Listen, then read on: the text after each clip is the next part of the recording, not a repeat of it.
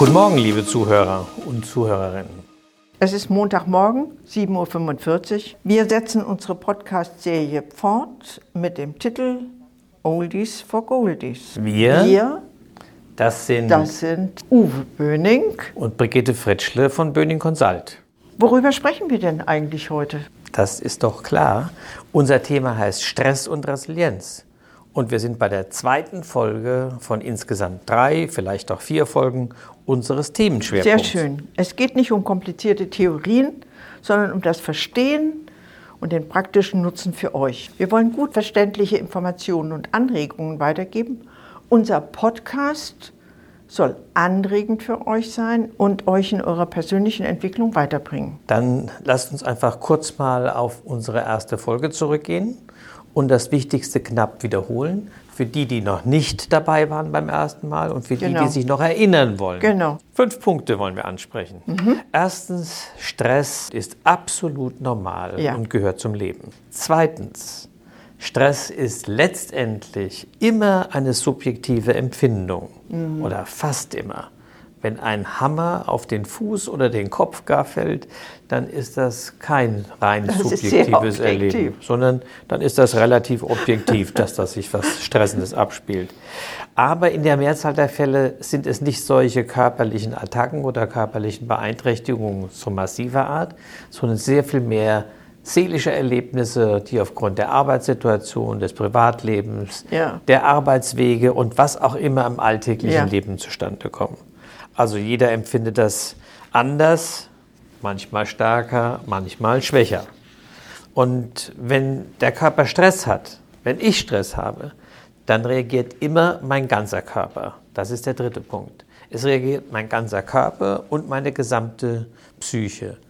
Anders ausgedrückt, ein bisschen halbakademischer, wir können sagen, Stress ist immer ein Aktivierungssyndrom. Ja. Das ist wichtig, weil verschiedene Stressoren, die scheinbar nichts miteinander zu tun haben, können trotzdem zusammenfallen und häufig dann eine Addition und manchmal sogar eine Potenzierung in der Wirkung auslösen. Aber das sie nennt können man mich auch- Stresseskalation. Es Eskalation, aber sie können mich auch in Schwung bringen, auf Trab halten und zu einem Erlebnis führen. Genau, das ist möglich. Aber Stress heißt immer, es ist eine Gesamtaktivierung des Gesamtsystems Mensch sozusagen. Mann, ich, du, wir schalten immer bewusst oder unbewusst sofort auf Alarm, wenn Gefahr droht. Und unser Körper spannt sich an, wie bei einem Kampf in Urzeiten vor uns, wo die berühmten Säbelzahntiger unterwegs gewesen Ja. sein sollen. Ich habe sie nie gesehen, trotz meines hohen Alters, aber es ist der Mechanismus, der sich damals gebildet hat.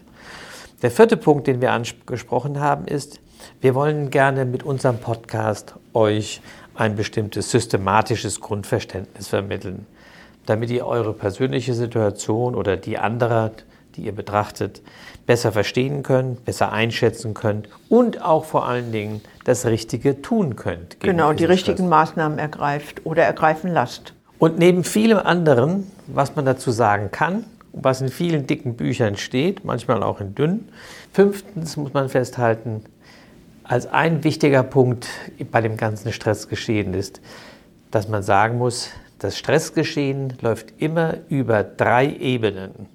Und über die haben wir das letzte Mal ausführlicher gesprochen, nämlich über die kognitiv-emotionale Ebene, alles was mit Gedanken, Gedächtnis, mit Wahrnehmung, Erinnerung, Überlegungen, Einstellungen, kognitiven Steuerungen, Gedankensteuerung oder emotionalen Erlebnissen, Gefühlen, Eindrücken, Empfindungen zu tun haben. Zweitens geht es immer um die vegetative Ebene. Das ist das, was innerhalb des Körpers abläuft, was immer im Grunde genommen alle Organe betrifft, mehr oder weniger, und das Gehirn und damit auch das Hormonsystem, die Verbindung. Alles das, was da so diffus im Inneren abläuft, nennt man vegetative Ebene. Und die dritte Ebene, auf der sich Stress abspielt und die zu unterscheiden ist, ist die muskuläre Ebene. Für die, die neben einem starken Gebiss auch richtige Muskeln haben, gilt die Aussage, auch Muskeln können sich anspannen und können unter Umständen sich verhärten, können sich verkrampfen. Und das ist die muskuläre Ebene. Wenn sich die große Muskulatur im Körper, im Schulterbereich, im Rücken, in den Beinen, in den Waden, in den Oberschenkeln anspannen oder wieder entspannen kann. Und das ist das, was uns entweder gerade gehen lässt und gerade stehen lässt oder krumm. Und äh, die Muskeln brauchen wir genauso wie, die, wie das Knochengerüst, um überhaupt aufrecht gehen und stehen zu können. Ja, und man sollte sich nicht täuschen, ganz so nebenbei erzählt. Psychologen ich bin ja leider einer. Psychologen wissen über dieses Themenfeld eine ganze Menge zu sagen, weil man kann an der Körperhaltung, und das heißt an der Haltung und der Wirkung der Muskulatur, viel über die Anspannung in jemandem lesen. Anspannung oder Entspannung, Sicherheit, Selbstsicherheit oder nicht. Entspannte Menschen treten ganz anders auf als verspannte Menschen oder als unausgeglichene oder als Leute, die einfach nicht gut drauf sind. Und heute wollen wir schwerpunktmäßig über Entspannung sprechen. Das ist ein großes Wort, was du aussprichst, ja. aber du hast recht. Wir konzentrieren uns bei dem Thema Entspannung hauptsächlich, aber nicht allein. Das werden wir immer merken. Wir werden immer die kognitiv-emotionale Ebene streifen und auch die muskuläre, also immer alle drei, aber in unterschiedlicher Ausprägung. Wir konzentrieren uns jetzt schwerpunktmäßig darauf, auf das, was im Körperinneren sich abspielt und damit auf die Reaktionen unserer inneren Organe. Herz, Kreislauf, Magen und so weiter, aber auch die Reaktionen unseres Gehirns. Das heißt, der Hormonausstoß, äh, die ganz subtile Steuerung zwischen dem Gehirn und dem sogenannten zweiten Gehirn, dem Magen. Alles, was da innen drin passiert, hat was damit zu tun, was wird angespannt, wenn man ein schlechtes Gewissen hat. Was passiert im Körperinneren, wenn man irgendwas vergessen hat und es fällt einem plötzlich ein. Oder man hat etwas nicht geschafft, was man unbedingt erreichen wollte oder schaffen wollte oder durchführen wollte. Und ihr seht, alles das kann mit Druck zu tun haben. Oder was mit Peinlichkeit zu tun hat. Mir schießt das Blut ins Gesicht, weil ich Absolut. mich ertappt fühle. Auch das kann eine Wirkung erzeugen, die mir nicht angenehm ist, aber es ist eine Stressreaktion.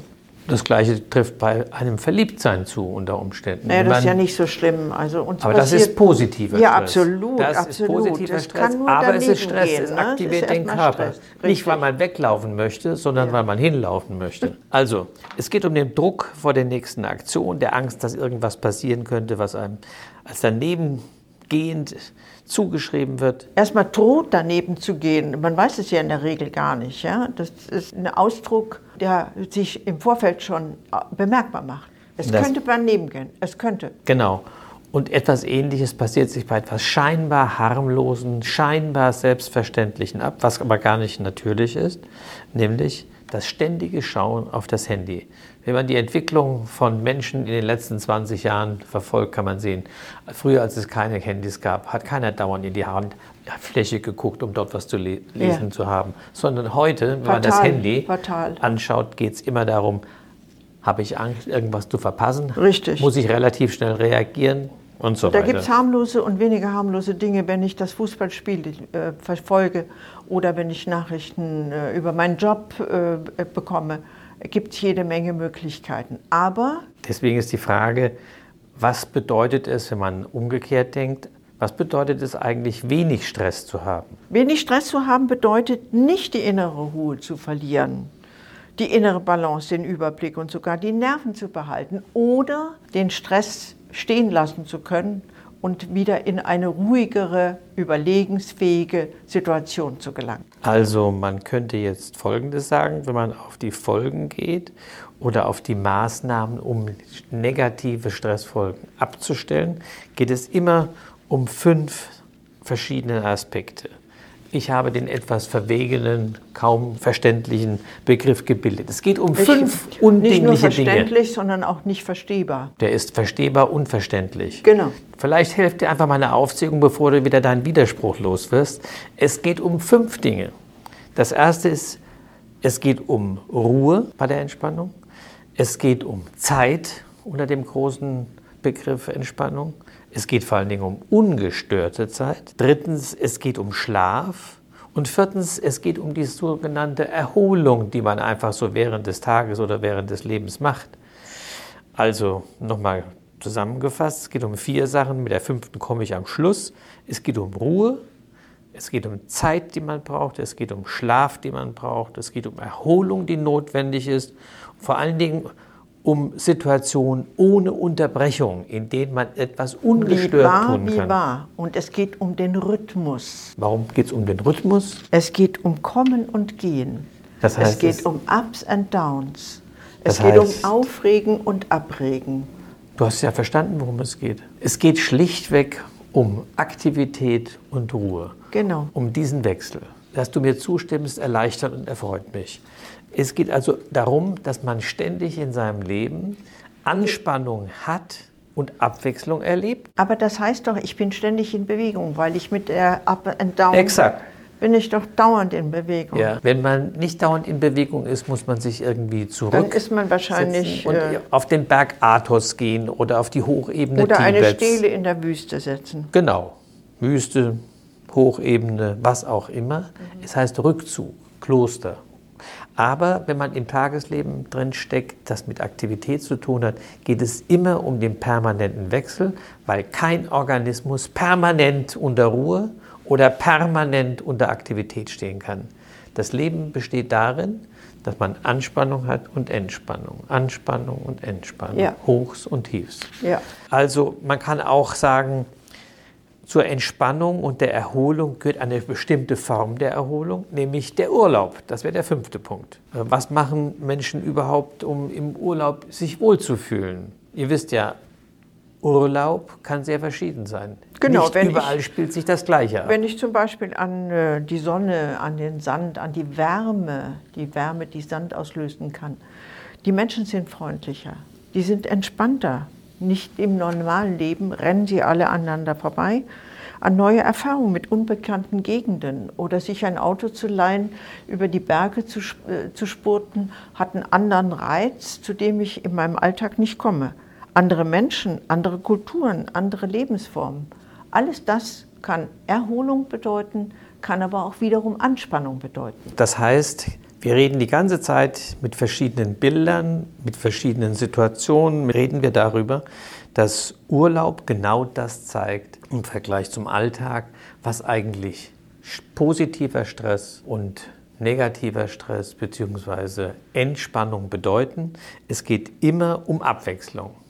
Die Abwechslung bedeutet für manche Leute, sich in aller Ruhe irgendwo hinzusetzen und zu lesen bedeutet in Ruhe zu schlafen, bedeutet in Ruhe nachzudenken oder Entspannung bedeutet heftige Aktivität.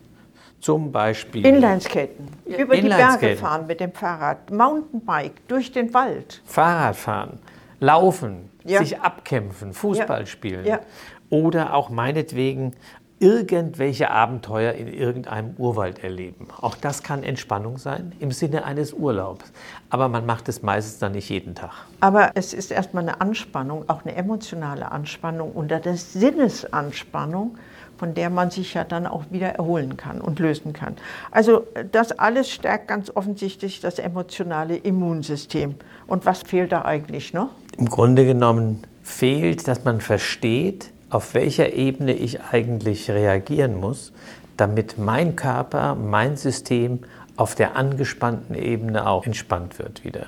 Und da wir über die vegetative Ebene reden, würde ich gerne noch ein paar Beispiele bringen, die bedeuten, wie kann man die vegetative Ebene von ihrer Unruhe, von ihrer Aufregung, von ihrer Ähm, ähm, ähm, Stimulation ähm, kleinen. Einschub, kleinen Einschub. Es wäre hilfreich, äh, wenn wir, glaube ich, dem, den geneigten Hörern nochmal sagen, was ist das eigentlich, die vegetative Ebene? Was spricht, wird da angesprochen?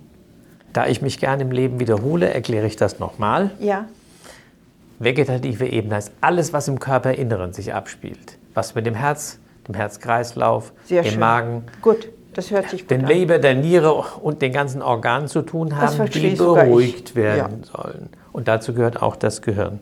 Oder stimuliert werden können. Und genau das austragen müssen und das zur Verfügung stellen, was man als Energie braucht, um mit verschiedenen Situationen Und das hat ja. Auswirkungen auf mein Blut, meine Blutbahnen, auf den Austausch mit Sauerstoff. Alles das, was mit, auch mit Flüssigkeiten einhergeht, die Bewegung, die innerhalb meines Körpers abläuft. Deswegen ist das extrem wichtig. Finde ich gut, dass wir da nochmal drauf ja. zu sprechen kommen. Ich würde gerne nochmal den engen Zusammenhang zwischen der vegetativen und der muskulären Ebene, die dritte, die werden wir in den nächsten Sitzungen ja auch nochmal explizit besprechen. Mhm. Die vegetative Ebene bedeutet, man kann das durch sie alleine, durch die vegetative Ebene selbst auslösen, indem man sich Ruhe gibt und die Organe kommen ihre Automatikfunktion oder könnte auch sagen ihre Autopilotenfunktion. Man kann aber auch sagen, man kann die vegetative Ebene direkt beeinflussen, von der muskulären Ebene beispielsweise, indem man die Muskulatur lockert, indem man schwimmt, indem man sich ins Wasser legt, indem man sich ins Bade, die Badewanne legt, die Muskulatur entspannt und das Vegetativum zur Ruhe kommen lässt, ja. weil die gesamte Muskulatur ja. durch den Auftrieb im Wasser einfach sich leichter fühlt. Man kann aber auch sagen, das Wohlfühlen, das man ja im Vegetativum spürt, da muss man Worte dafür finden, was das eigentlich dann ist, was man spürt. Das Ganze kann man auch durch einen unmittelbaren Saunagang beeinflussen. Sauna ist ein super Entstressor und das bedeutet, wir machen hier im Grunde genommen wieder einen Rhythmus. Der Rhythmus heißt, man geht in die Sauna, man wird warm in einem Hitzeraum, lässt sich auf Temperatur bringen, richtig unter Hitze setzen und man wird, der Körper fängt an zu schwitzen. Das macht er immer, wenn er unter Belastung steht. Er fängt an zu schwitzen und kühlt den Körper Aber dadurch wieder. treiben wir ihn ja an, durch die Sauna. Genau diese Äußerlichkeit, dadurch treiben wir den Körper ja noch Und dann muss man an. sich wieder runterholen. Ja. Das heißt, man geht raus aus der Sauna nach einer gewissen Zeit, 10, 12, 15 Minuten und kühlt sich ab. Mhm. Manche schockartig mit einem Eine Wasseraufguss Dusche, ein Aufguss, oder etwas lau. Oder man holt sich aber Luft, wieder runter. Frische Luft und bringt den Körper in den Rhythmus, in dem er einfach mhm. schwingen soll.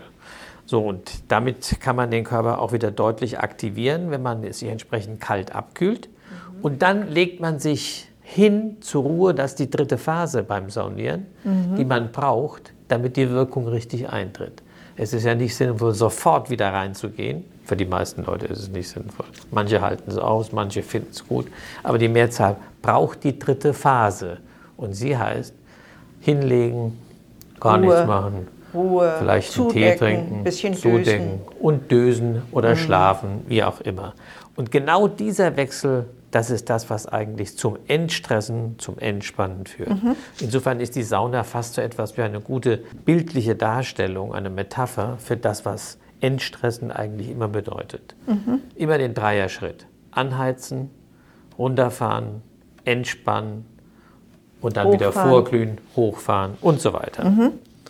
Insofern muss man sagen, Saunieren tut der Haut gut, tut dem Körper insgesamt gut, den inneren Organen, der Muskulatur, der Psyche und damit der Stimmung. Jetzt müssten wir eigentlich über zwei Sachen sprechen noch, die fehlen aus meiner Sicht.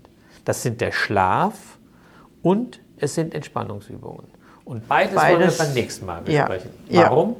Wir reden dann über die muskuläre Ebene und viele der Entspannungsübungen beginnen mit einer Veränderung der Muskulatur, um beim Vegetativum etwas auszulösen.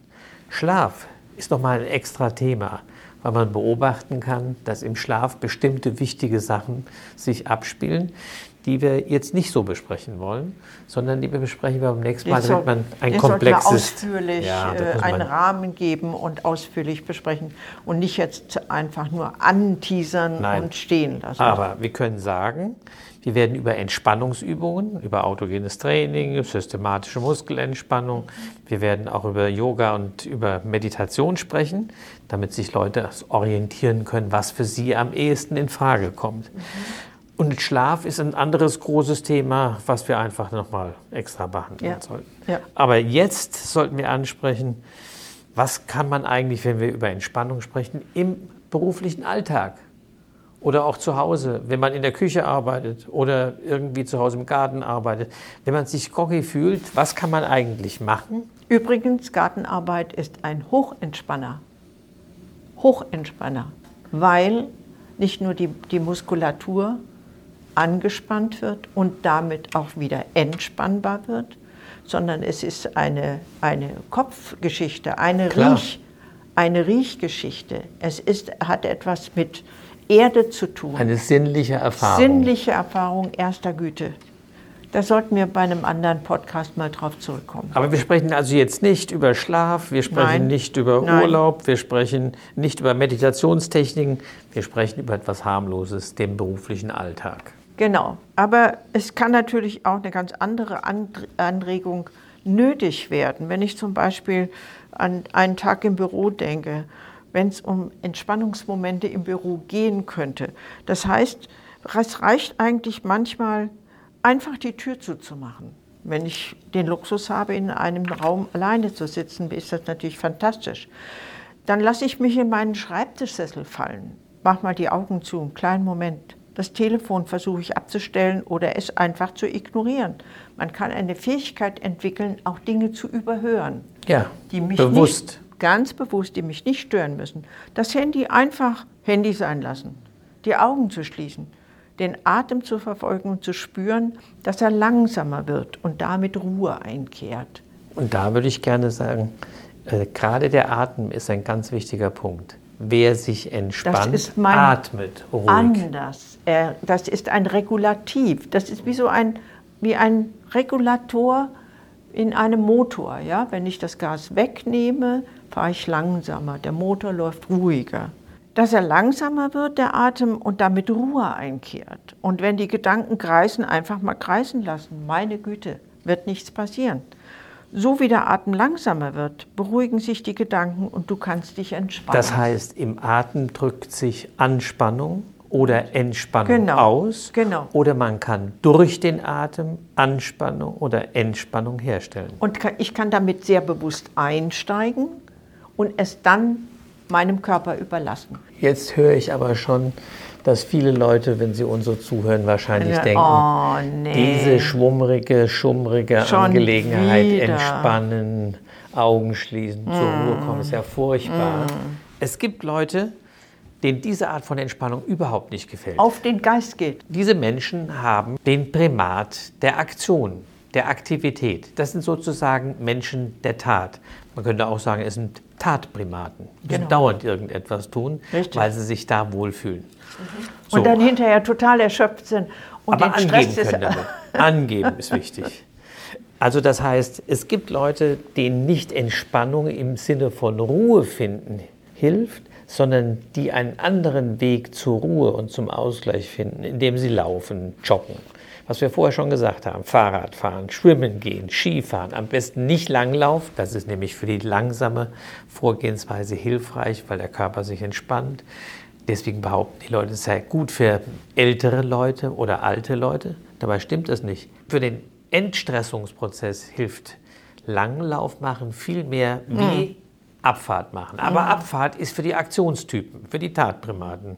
Die müssen auf die Bretter und dann runterdonnern, kaputt sein, angeben und dann wieder hochfahren, das gleiche nochmal wiederholen.